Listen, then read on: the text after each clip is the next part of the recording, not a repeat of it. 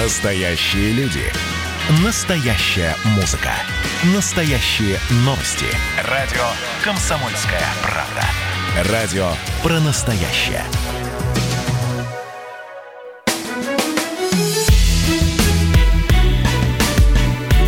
Бофт знает. Здравствуйте, в студии Иван Панкин, на связи по скайпу известный российский политолог и журналист Георгий Бофт. Георгий Георгиевич, здравствуйте. Здравствуйте, рад вас слышать. Я тоже взаимно, я тоже рад вас слышать, а еще я буду очень рад, когда вы наконец присоединитесь к нам, будете здесь в студии вместе со мной, я надеюсь, уже 25 числа, в следующий четверг это произойдет, по крайней мере, вы мне в прошлый раз это торжественно обещали. Не в прошлый раз, а пару дней назад. Так ли это? Да, я одену, я одену маску и э, одноразовый э, костюм химической защиты и приду к вам вести э, программу. Я надеюсь, это не ирония, и вы действительно будете здесь в студии, как и сказали мне вот в переписке в нашей. Иначе я ее обнародую. Готовьтесь, Готовьтесь тоже, да. И сами тоже будьте, пожалуйста, в маске, а можно даже без перчаток. Не волнуйтесь, вы не настолько заразный, поэтому я не переживаю по этому поводу. Я буду без маски, с вашего позволения. Давайте уже, наконец, начнем обсуждать новости. Я хотел обсудить ваше интервью, начать, по крайней мере, с вашего интервью, которое вы взяли для газеты «РУ» с председателем Госдумы э, Володиным, с Вячеславом Володиным, э, но чуть-чуть подвинем этот момент. А интервью очень интересное, друзья, оставайтесь с нами, не переключайтесь, потому что э, интервью это о том, о России, будущего, о России после Путина, в смысле. Правильно ли я формулирую сейчас? В том числе да, конечно, конечно, правильно. Но, а, но... Володин, Володин не сказал после Путина, он сказал, что после Путина будет снова Путин. Отличный анонс, отличный, шикарный. А, но происшествие в Москве, в, в квартиру, в квартире в некой квартире в Москве стрельбу устроил 22-летний Севастьян Путинцев, как сейчас вот э, лента новостей передают. Парень пришел домой к девушке, которая отказала ему и убил ее, ее и всю ее семью, в том числе трехлетнего ребенка. После этого он застрелился сам. Вот есть даже видео, друзья, вы можете зайти в интервью и посмотреть, как он, по крайней мере, вот я вижу, как он в подъезд заходит, у, у него э, футляр от от чего-то футляр, то ли не знаю от какого музыкального инструмента, может от виолончели. Э, в нем, так я понимаю, как, как винтовка или еще какое-то оружие. Пока полных деталей нет, будем ждать. По мере поступления я буду их в эфире озвучивать. Георг Георгиевич, что скажете по этому поводу? Тут сложно формулировать какой, э, какой-либо вопрос. Ну, Тут нет никаких политических, тут нет никаких политических выводов, которые можно комментировать. Э, такие трагедии бывают сплошь и рядом во всех странах мира, вне зависимости от того, есть карантин или нет даже. Это несчастная любовь, можно сказать. Да, и всю семью он убил тоже из-за несчастной любви. Ну да, бывает, убивают гораздо больше больше из-за несчастной любви. Вы разве не знаете? Вы просто, наверное, не испытывали никогда несчастной любви, поэтому вам никого не хотелось убить. Я это, это, этого комментировать не буду, но надеюсь, э, вы не испытывали такой несчастной любви, из-за которой хотели бы убить кого-либо. Вот, вот из-за которой хотел бы убить, такой нет. Ну, слава богу, в этом мы с вами сходимся. А, собственно, давайте теперь поговорим по мере поступления, друзья. Если будут какие-то еще доп- какая-то дополнительная информация, я буду ее озвучивать. А, и будем, в общем, не отпускаем эту тему. Но давайте уже перейдем к интервью, которое вы, Георгий Георгиевич, взяли не от «Комсомольской правды», а как колумнист э, газеты «Ру». В общем, какие у вас впечатления от общения с Вячеславом Володиным? Ну, интересно было с ним поболтать. Беседа шла около двух часов. Вот там не все вошло в окончательный вариант интервью, но, э, в общем, э, ничего там существенного, кроме такого э, трепа общего, не, не вырезали. Содержательно, я могу сказать, что вошло все. Всегда интересно беседовать с теми, кто считается одним из главных ньюсмейкеров страны, и э, смотреть анализировать, как он отвечает на вопросы, как он не отвечает на вопросы, на какие вопросы он отвечает, на какие не отвечает и так далее. Поэтому и и, и как не отвечает. Так что, в общем, любопытно. Но выдайте какой-нибудь инсайт с родной комсомолочкой. На какие вопросы он э, не ответил, от чего он, так скажем, ушел корректно? Было ли такое? Ну, это видно из э, интервью. Я бы не сказал, что он ушел от этого, да. Но мы довольно долго обсуждали тему, э, почему он не предложил, когда писал свою статью по поводу изменения в Конституции, почему он не предложил э, сразу же так сказать, вот и сроки президентские, значит, поменять, начать отсчитывать заново.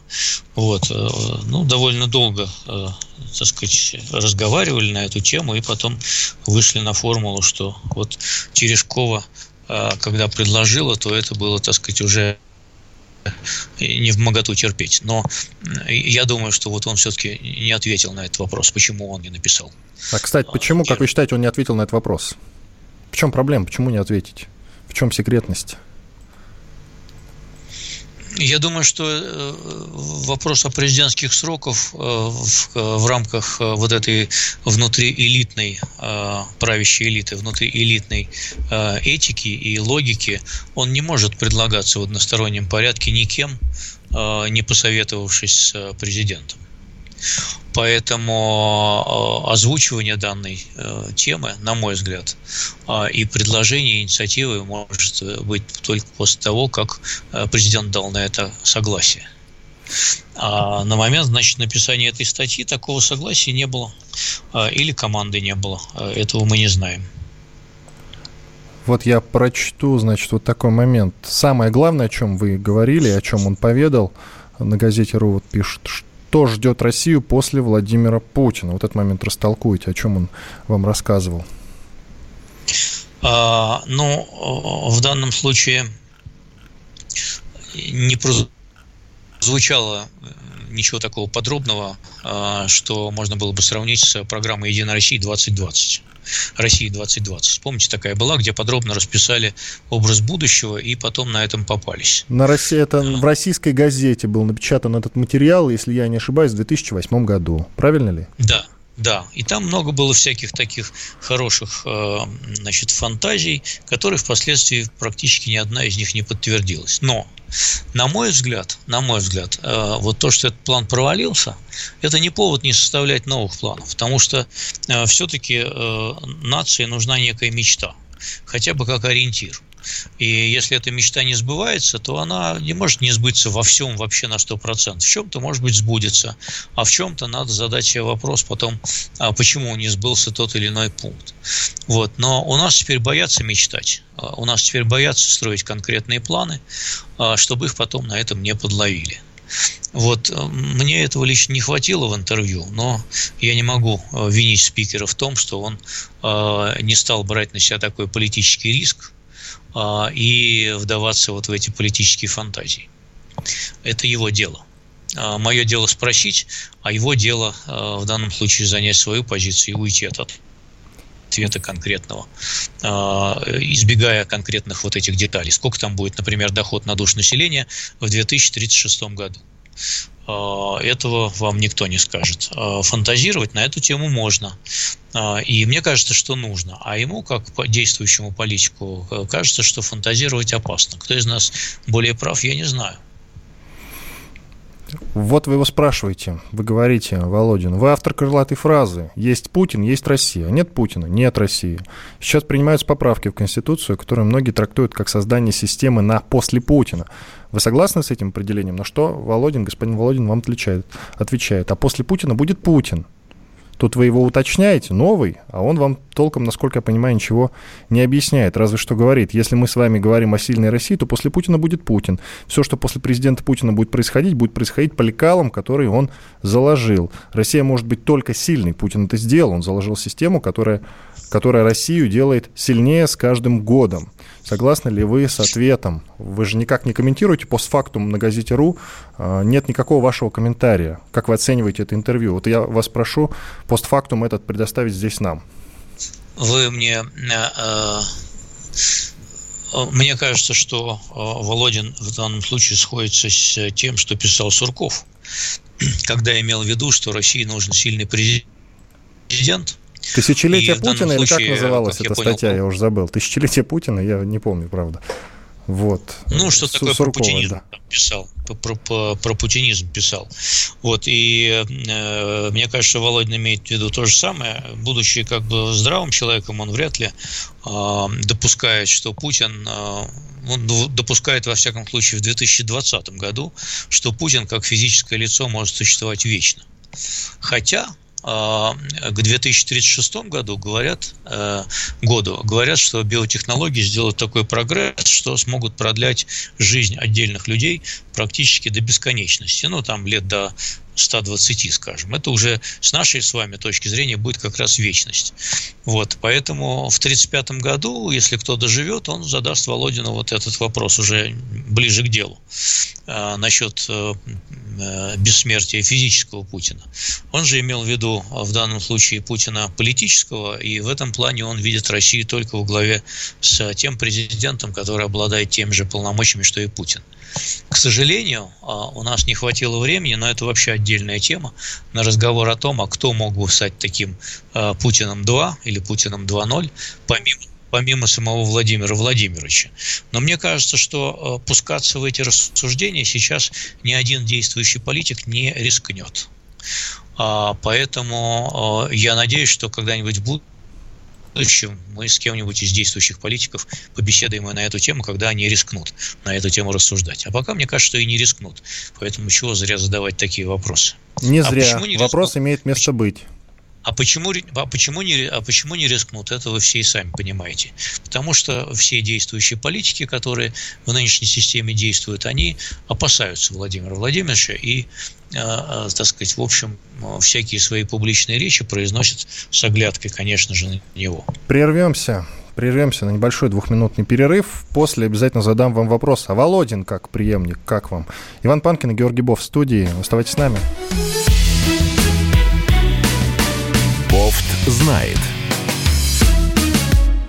Так, летописцы земли русской снова в сборе. Как было бы здорово собрать памятники Ленину в одном месте, чтобы они стояли на высоком берегу Волги под городом Симбирском, и это была бы наша терракотовая армия, как в Китае.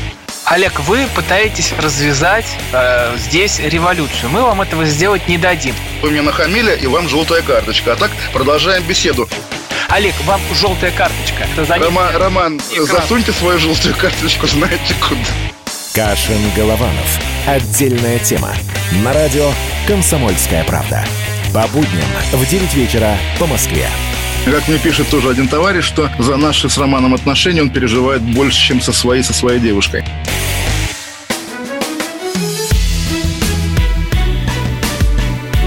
Бофт знает.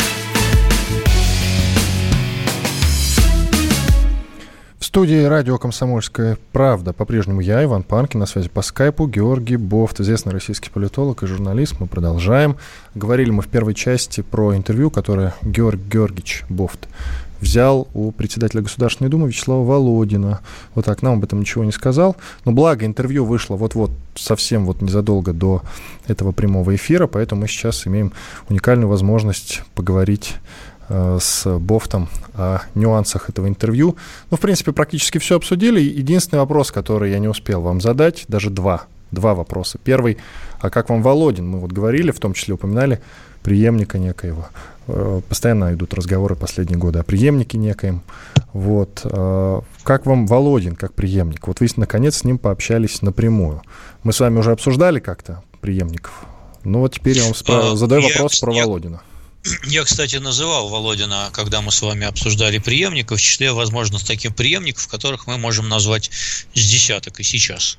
Вот. А Володин, а, в отличие от некоторых других политиков, прошел курс а, публичной политики на практике, поскольку он начинал еще в 90-е годы и избирался на разных уровнях. Он проходил такие тогда еще вполне конкурентные избирательные кампании. И он мастер, надо сказать, конкурентных избирательных кампаний. Потом у нас не стало э, конкурентных избирательных кампаний в подлинном смысле этого слова, но мне кажется, что эти навыки он сохранил. Поэтому он, конечно, умеет себя держать на публике, он умеет а, значит, нравиться публике. А, и в этом плане у него манера публичного политика построена хорошо. Вот. Э, он, конечно же, э, может сыграть и популиста, он может сыграть и консервативного популиста э, левого толка весьма неплохо. Но такого умеренного левого толка, потому что коммунистов он, конечно, терпеть не может, на мой взгляд, а, но вот умеренного, тому чуть левее центра, он вполне может выступить в качестве довольно эффективного политика, публичного именно. Если для этого будут для этого сложатся в России соответствующие обстоятельства. Пока я, честно говоря, не вижу того, того чтобы в России развернулась бы такая равная конкурентная борьба за место, которое сейчас занимает Владимир Путин, по той простой причине, что это место занято. И освобождать его пока никто не собирается. Никто, это сам Владимир Владимирович, он его не собирается освобождать, поэтому никаких, никаких конкурсов на вакантное место пока не объявлено. Когда будет объявлено, то мне кажется, что у Володина а, будет а, шанс а, выступить э, вот в, э, в первой десятке, а может быть даже в первой пятерке претендентов на это место. Ну и Но да, продолжайте. Но мы не знаем, мы не знаем просто, когда это произойдет. Если, э, строго говоря, в поправках нет обязательства Путина баллотироваться еще два раза после 2024 года. Он может и не баллотироваться, хотя я в это не верю. Ну, а вот сколько, в какой форме будет Володин в 1936 году, мы не знаем. А, ему сейчас 56 лет, просто уточняю. Ну и тут важно заметить, что выберут по понятным причинам, выберут того человека, на которого покажет сам Владимир Путин. Вы О, согласны? вы знаете, я бы вот уже не согласился с этим, потому что э, времени может пройти много, ситуация может измениться сильно, и вовсе не обязательно, что это будет человек, на которого укажет Владимир Путин. Может быть, как раз это будет человек, на которого Владимир Путин и захотел бы указать, но постесняется это сделать, чтобы ему не помешать. Потому что мне кажется, что даже у Владимира Путина э, рано или поздно может исчерпаться ресурс э, народного доверия. Он не может быть вечным. Хорошо, и а, еще это вопрос. Это не волшебство, а, это вот, да. И еще вопрос, который я хотел вам задать из вашего интервью. Вы говорили, среди прочего, про снятие ограничений а, доступа к социальной сети Telegram. Роскомнадзор, кстати, снял требования по ограничению доступа к телеге. Ваше мнение по этому поводу? Это же, ну, просто анекдот, вы не находите? Ну, как, вот я задал вопрос, и сразу сняли. Как, какое тут может быть мнение? Вы должны понимать, с кем имеете дело по влиятельности. Так я, я понимаю, поэтому я в свое время и просил вести процесс. с вами эфир. Я поэтому и просил да? вести вот, с вами э, эфир. Вот поэтому на следующий день, после того, как э, этот вопрос был задан, Володин уехал, э, значит, из студии, где делал, позвонил в Роскомнадзор и сказал, не занимайтесь этой херней вот, а снимите э, блокаду, потому что у меня в доме лежит законопроект, на который мне надо будет реагировать. И здравый смысл, а, а мы обсуждали этот законопроект, вот, который внесли эсеры, о разблокировке. И здравый смысл диктует, что, в принципе, надо эту блокировку снимать. Поэтому избавьте меня, пожалуйста, от этой э, тяготы и сделайте это своими собственными ручками, которыми вы это все закрутили. Вот я думаю, что вот это было сделано так. А уж шучу я или говорю серьезно, это вы сами подумайте. Ну, в первый раз Телеграм пару лет назад отмазал Рамзан Кадыров, а теперь вот Володин. Все, в общем-то, в каком-то смысле сходится. Надо просто до нужных людей донести информацию о том, что происходит, беспредел. Странно только, что э, Вячеслав Володин э, вот до этого не видел, что происходит, и никак не анализировал ситуацию. Вот, вот это действительно... А мы ему раскрыли определен... глаза. А мы, мы ему раскрыли, раскрыли глаза, понимаете как? Вот в этом роль э, свободной прессы. Ну хорошо, я вам отправлял ссылочку на статью, которую написала очень известный в России американский, ну, я не знаю, назвать ли ее политиком, Виктория Нуланд. Она в Но свое время просла... Да. Я, я, я думаю, что она написала эту статью с э, прицелом на то, чтобы вернуться в действующие политики. Она очень Мне... любит Россию, она просто обожает Россию. Долгое время она тусовалась на Украине и э, замечена там со многими выдающимися нашими современниками, друзьям, в свое время друзьям Порошенко, а потом уже, соответственно, не друзьям Порошенко, из Порошенко она тоже э, тусовалась. В общем, э, вдруг Россия, это, конечно, в кавычках. Россию она э, любит примерно так же, как мы э, любим Украину. В общем, Владеет русским и французским языками, кстати, французскими языками. Вот, любопытный момент. А, в России она, в принципе, разбирается. Она официальный представитель Госдепартамента США с 11 по 13 года, затем помощник госсекретаря по делам Европы и Евразии. В общем, известный персонаж. И вот она написала статью мне очень тяжело перевести заголовок этой статьи, но, насколько я понимаю, он а, звучит так. «Придавить Путина. Как уверена Америка должна вести себя с Россией». Правильно? Вы же, я же вам кинул ну, статью, при, правильно? При, пригвоздить, пригвоздить скорее даже. Пригвоздить да, Россию, пригвоздить, класс. Пригвоздить, пригвоздить Путина. Нет, пригвоздить Путину, как э, Америке вести дело с Россией и э, пригвоздить Путина. Да, такой, Какие меры она предлагает, чтобы пригвоздить Путина? Ушат, ушат такой приличный, в общем, тележку говна она там вылила. Но, э, в принципе, вот э, обвинения, они довольно традиционные. Вообще, в целом, статью можно считать программной статьей Демократической партии э, предвыборной. Вот это вот, э, мне кажется, что э, Дем, Демпартия, если она придет к власти в лице Байдена или того, э, кем его могут заменить на конвенте, вот, они будут руководствоваться именно вот такими положениями. Поэтому первая часть статьи, она не очень интересна. Там обвинения такие стандартные, клишированные. И про гонку вооружений, которую мы провоцировали, и про, так сказать, то, что мы такие агрессивные, хотим восстановить Советский Союз. В общем, э, от этого всего, конечно, скулы вянут. На, на, уши вянут, вернее. Вот, вот. А вот последняя часть, где она предлагает, как иметь дело с Россией, она весьма любопытна. И я вот эти тезисы уже не раз встречал. Там, значит, содержатся идеи, которые с американской точки зрения, я подчеркну, с американской можно считать вполне конструктивным. Потому что до этого многие, в том числе демократы, говорили, и вот мне дипломаты некоторые, некоторые говорили, говорят, вообще мы не хотим с Россией иметь больше никакого дела и вообще ни о чем с ней не разговаривать. И пошли вы в баню. Вот. Вот. Мы Георгий Георгиевич, Георгий Георгиевич, стоп, стоп, стоп, стоп, остановитесь, пожалуйста. Очень плохая связь, давайте я сейчас попрошу выпускающего звукорежиссера. Катя, пожалуйста, перенаберите господина Бофта, а то это уже невыносимо слушать.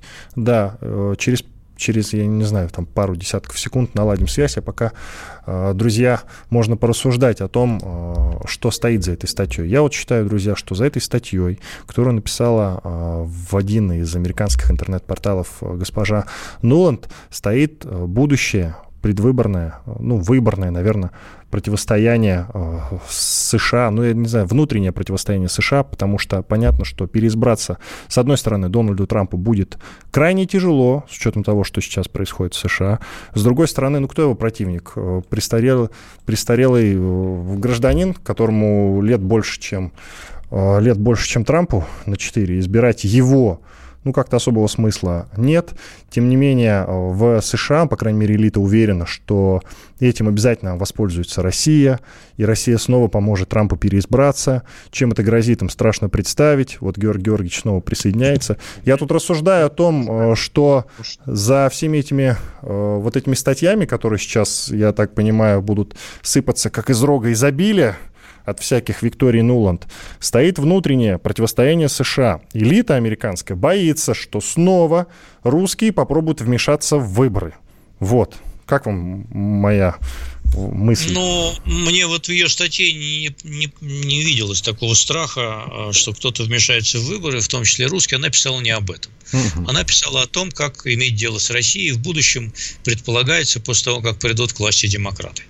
И там есть весьма любопытные предложения, 30 секунд. которые надо оценить потом по достоинству, но это мы сделаем уже после перерыва. Логично. Например, она предлагает безвизовый э, въезд для россиян в возрасте от 16 до 22 лет в Америку. Ничего себе, ничего. Вербуют таким образом, а? Скажите. Ну ладно, после перерыва. Сейчас сделаем большой перерыв. После полезной рекламы и хороших новостей обязательно продолжим. В студии Иван Панкин, на связи по скайпу Георгий Бофт. Оставайтесь с нами. Ну что вы за люди такие? Как вам не стыдно? Вам по 40 лет. Что у вас позади? Что вы настоящем? Что впереди? Опомнитесь, пока не поздно. Вот вам мой совет. Ведущие нового утреннего шоу на радио «Комсомольская правда» уже совсем взрослые люди. Но ведут себя порой Особенно, когда собираются все вместе. Они обсуждают, советуют и хулиганят в прямом эфире с понедельника по пятницу. Начинайте день вместе с программой «Взрослые люди». Ведущие Тутта Ларсон, Валентин Алфимов. Стартуем в 8 утра по московскому времени.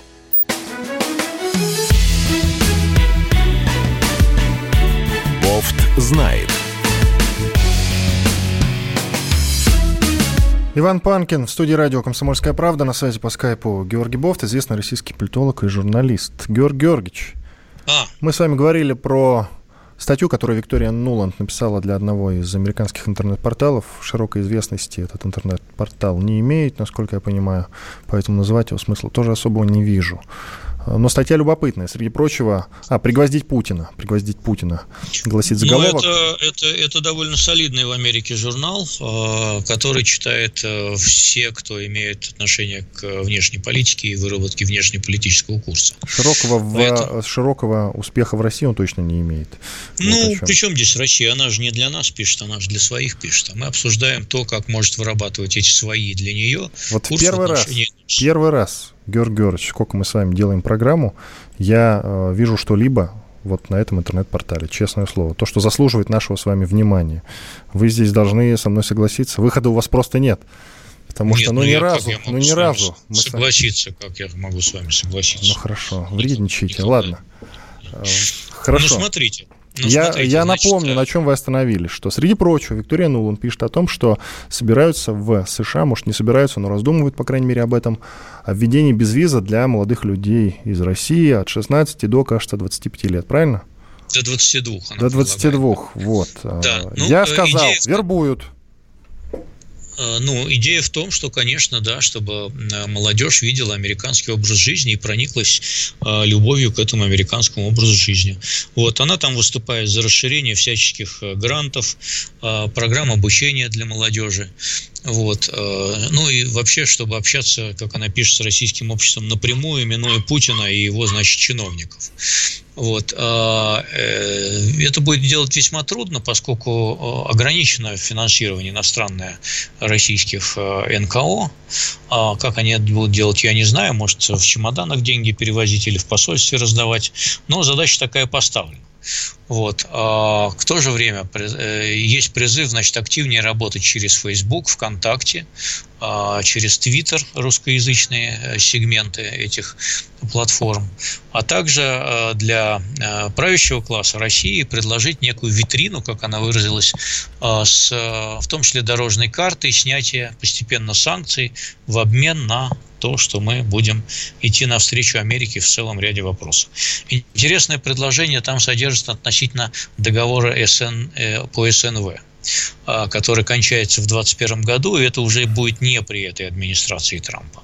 Она предлагает э, не подключать к нему Китай, не ставить условием подключения Китай, и это резко отличает от нынешней позиции нынешней администрации, а вести двусторонние переговоры с Россией, но э, включить туда весь комплекс вооружений, включая гиперзвуковое оружие, включая так называемое кибероружие, то есть э, войны в интернете и конвенциональное оружие.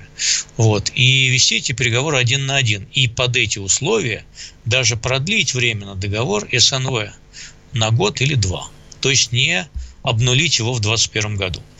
А, это, мне кажется, новый подход. Ну, он, так сказать, э, не действующие политики предлагает, э, но, тем не менее, мне кажется, что демократы могут э, этот вариант подхватить. Надо быть к нему готовым. Так что статья, конечно, не совсем бессодержательная, и помимо вот этих зловных выпадов, значит, женщины, которые явно не любят Путина, и из-за него многих других, вот там есть рациональное зерно, к которому стоит присмотреться. А, но, э, в общем, если мы пойдем, вот если, вернее, Америка пойдет тем путем, который предлагает Нуланд, мне кажется, наши отношения не улучшатся совсем. Поэтому э, просто надо быть к этому готовым, что это вот вариант, который возьмет, скорее всего, на вооружение Демпартия, если она придет к власти. Георгий Георгиевич, из этого возникает вопрос. Вот вы про молодежь сказали, которую явно вербуют российскую. А что бы вы сказали этой самой молодежи? Стоит ли думать о том, чтобы переехать в США? Вот вы же там жили, были. Вы знаете, я бы сказал молодежи, что надо поехать и посмотреть. Вот это точно. Потому что подавляющее большинство, вот теперь уже я скажу подавляющее большинство, хотя раньше я бы сказал половина или больше половины, оно верни, они вернутся обратно. А сейчас я скажу, что подавляющее большинство вернется обратно. Пусть они посмотрят на американское общество изнутри, а, сколько в нем проблем, которые не видны снаружи. А, если ты а, миллионер, Если ты гениальный, я не знаю, компьютерщик, скрипач или там пианист или выдающийся спортсмен уровня Маши Шараповой, то, как говорится, флаг вам в руки, да, там, наверное, будет больше возможностей, чтобы разбогатеть и решить свои проблемы на совершенно ином материальном уровне. А, что, впрочем, можно сделать и здесь. Мацуев вовсе в Америку не уезжает. Э, ему и тут хорошо. А, вот. И Маша Шарапова тоже от российского гражданства так в результате и не отказалась, потому что оно удобно. А, в общем. Но многие увидят, что это очень жесткое общество, э, что в нем очень трудно пробиться. Э, гораздо труднее, чем пробиться даже в российском обществе, как это ни странно прозвучит для многих. Вот, вам придется там соревноваться с китайцами, индусами и, и прочими, значит, латиноамериканцами, которые будут из кожи вон лезть, чтобы занять ваше место. А тут конкуренции меньше. Но вот для того, чтобы это все понять, надо туда съездить, попроситься поработать, покрутиться, начать что-то, какое-то дело с нуля. Многие же вот из тех, кто 90-е годы там покрутился, они сейчас сюда приехали и весьма неплохо себя чувствуют, в том числе крупные предприниматели или известные телеведущие, например, или журналисты или так далее. Я, так сказать, э, вот знаю многих. А, потому что они поняли, почем фунт лифа. Поэтому это хорошая программа, надо ей воспользоваться и поехать на халяву. Ну, не совсем на халяву, а там поработать в Макдональдсе где-нибудь, пособирать э, помидоры э, на плантации Калифорнии. И, в общем, ну, в принципе... Многое, многое станет ясно. В этом ничего плохого нет, говорите вы. Ничего плохого, очень хорошая программа. Хорошо. Э, вперед, пусть будет. Джон Болтон – это уже бывший советник Дональда Трампа, президента США, по национальной безопасности. Еще некоторые называют по внешней политике. Это же одно и то же, правильно я понимаю? Ну, госсекретарь, скорее, по внешней политике, а по нас безопасности, да, по, тоже по внешней политике, но э, больше с уклоном именно вот в нас безопасности. Просто все по-разному называют. Вот э, Википедия пишет, что по национальной безопасности. В общем, он. Джон, Джон Болтон, он приезжал в Москву вот относительно недавно, может, год назад, помните, они сидели за столом с Путиным, улыбались друг другу, мило очень пообщались. Он считается ястребым человеком, который э, не особо, прямо скажем, любит э, Россию и Путина, тем не менее, с Путиным у него был тогда очень интересный разговор. И вот сейчас это человек, которого не так давно Трамп уволил, а, потому что ему не нравились его предложения. Он написал книгу, которая пока что еще не издана. Тем не менее, книге уже очень огромное внимание, и более того, ее хотят запретить, потому что в ней содержатся сведения, которые он э, гласности придавать вроде как не имеет э, права. В общем, э, называет он в этой книге, Болтон называет э, Трампа лжецом, смеется над его представлениями о внешней политике.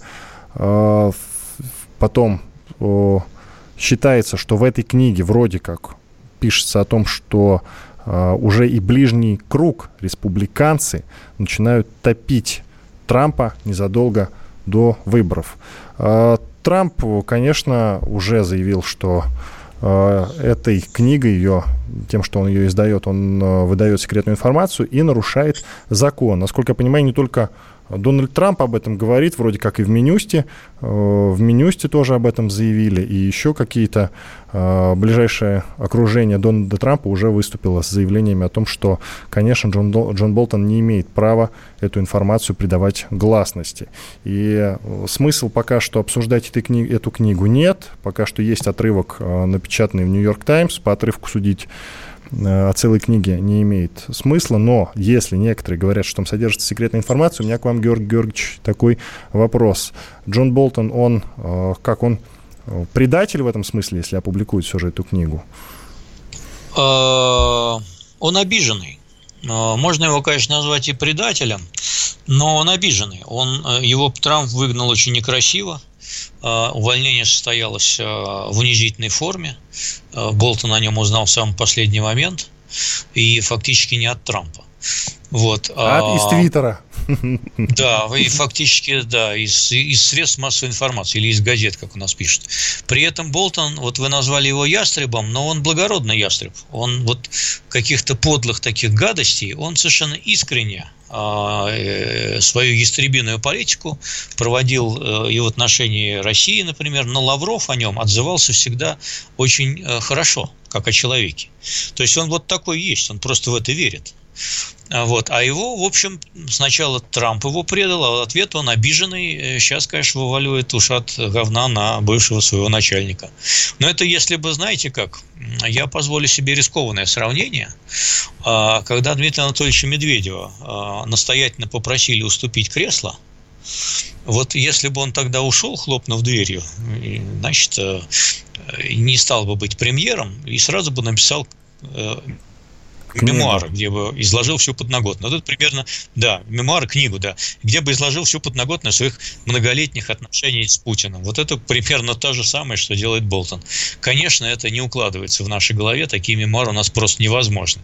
А в Америке вот они довольно быстро издают мемуары сразу после ухода с госслужбы. Но тут буквально и года не прошло, как он уже книжку накропал. Э, мне кажется, что ее все-таки запретят. Хорошо. Иван Панкин и Георгий Бофт. Двухминутный перерыв, после которого мы вернемся и продолжим. Оставайтесь с нами. Андрей Ковалев. Простой русский миллиардер. В авторской программе «Ковалев против». Против кризиса. Против коронавируса. Против паники. Против кнута, но за пряники – я расскажу вам, как спасти свои деньги и бизнес в эти непростые времена. Помните, миллиардерами не рождаются, остановится. Ковалев против. На радио «Комсомольская правда». По будням с 10 вечера до полуночи по московскому времени.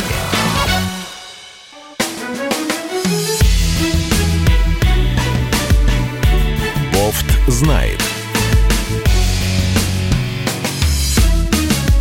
Студии радио «Комсомольская правда» по-прежнему Иван Панкин, на связи по скайпу Георгий Бофт, ведущий российский политолог и журналист. Георгий Георгиевич, слышали, что а. произошло на границе КНДР с Южной Кореей?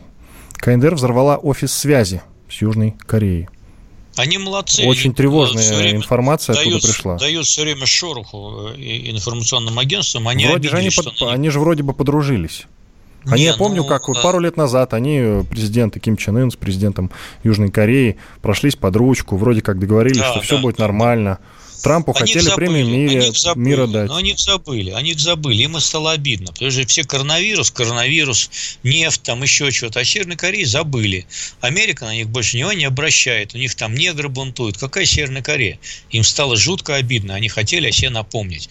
Ну, и, в общем, напомнили довольно таким мирным образом. Могли бы ядерную бомбу, например, рвануть где-нибудь, или ракету пустить, которая не долетела до Калифорнии километров 100. А они, в общем, гуманно поступили, рванули здание, по-моему, на него порядка 8 миллионов долларов южные корейцы потратили. Это красивое такое здание из стекла и бетона. Вот они его жахнули. Красиво, да, красиво. Ну и что вы скажете вот по этому поводу? Бедовые совершенно ребята. Я скажу, что на их фоне мы смотримся абсолютными просто зайчиками для Запада. Ну, вот. тем не менее, я все... Вы понимаете, чем это грозит? Потому это что, опять Трамп что... пошлет войска туда для урегулирования да ситуации. Какие войска? Да ну какие войска? Ну, они же пытались войска. уже зайти туда опять в очередной да раз. Не, не, не будут они никаких войск туда посылать. Вот, э, там их и так достаточно в, в Южной Корее стоят.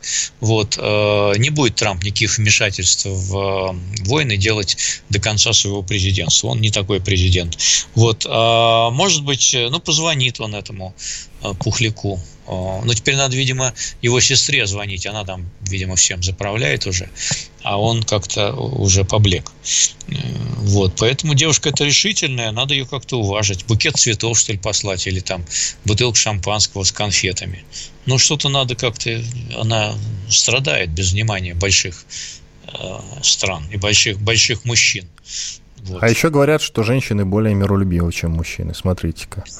Женщина, страдающая, женщина, страдающая без мужчины, это просто ад кромешный э, и, э, и гиена огненная. Вы что? Это ну, ужас. откуда вы знаете, страдающая она или не страдающая? Поверьте, поверьте мне. Вы по фотографии, что ли, такой вывод сделали? Или у вас и с ней готовится интервью? У меня огромный жизненный опыт. Я видел э, всякое. Батюшки, вот это заявление. Ну, ладно, смотрите, вот вы сказали о том, что Трамп не такой президент. Действительно, Трамп один из немногих или единственный президент, который не развязал ни одной войны. Это правда. Да, молодец. Но, но, Любопытный момент. Все-таки при нем были несколько эскалаций. Я напомню, что и по Сирии он бомбанул тогда, помните, и ходили разговоры о том, что и до войны недалеко таким образом, и с Ираном были проблемы, причем реально э, и корабли туда шли, и были опасения, что э, будет небольшая, может быть, победоносная, а может и не победоносная для США войнушечка. Или они также завяз, завязнут там, как и в Ираке или в Афганистане.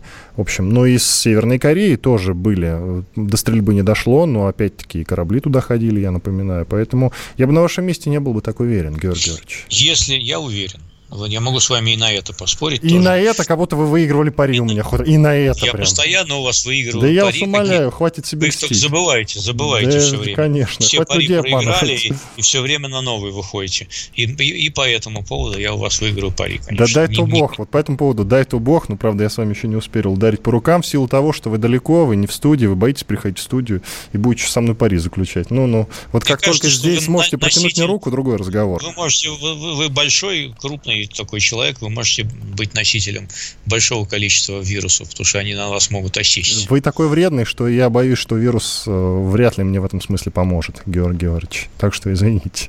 Но давайте дальше уже, а то э, превращается наш эфир в обмен любезностями. Тут американ, американец Пол Уиллан получил 16 лет колонии за, за шпионаж э, в России. Его посадили в российскую Да, колонию. дело, было дело А, такое. В общем, а, и в этой связи, вы знаете, у меня складывается такое впечатление, что, ну что, вот 16 лет, казалось бы, это, это очень большой срок. Но мне кажется, что его в какой-то момент, скоро, может, годик-два, да его и обменяют на кого-нибудь. Будет же на кого обменять, не так ли? Вы его знаете, и посадили для этого, чтобы потом на кого-нибудь обменять, разве нет?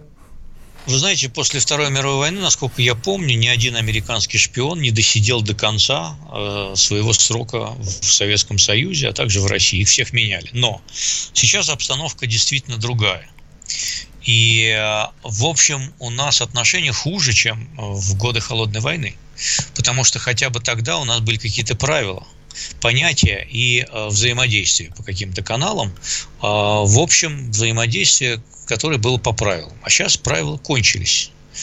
Э, общения нет, диалога нет вообще. Э, Пола Уиллана можно было бы освободить, обменять, если бы мы о чем-то с друг другом разговаривали.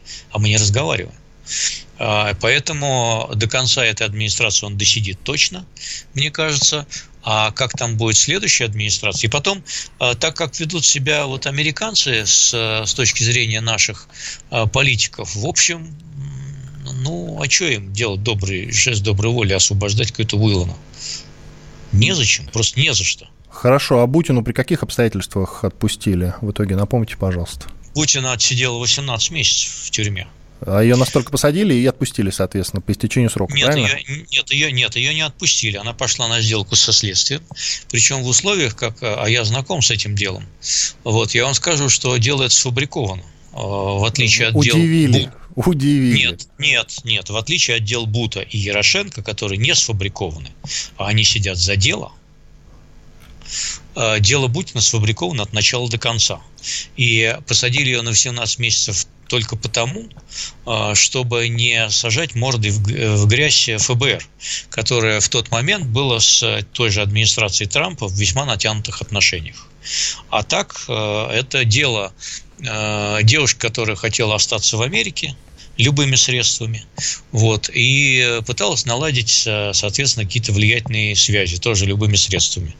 А, Ни с какого боку это не является выполнением задания Путина, Патрушева или Бортникова по внедрению, значит, э, в, в- в ряды американского правящего класса.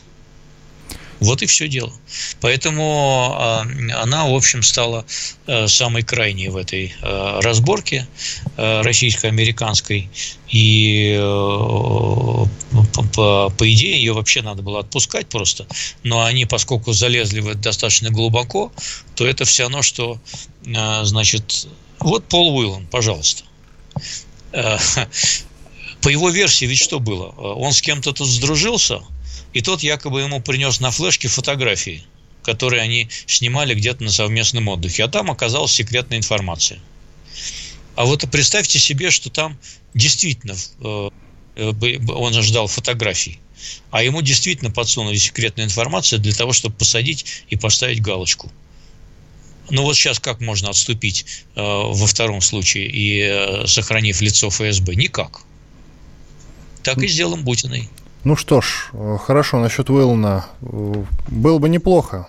Было бы неплохо, чтобы его впоследствии обменяли, если, конечно, будут такие обстоятельства. Хотя, надеюсь, что и не будет. Иван Панкин и Георгий Бофт были с вами, остались довольны. Всего доброго, до свидания. До свидания. Бофт знает.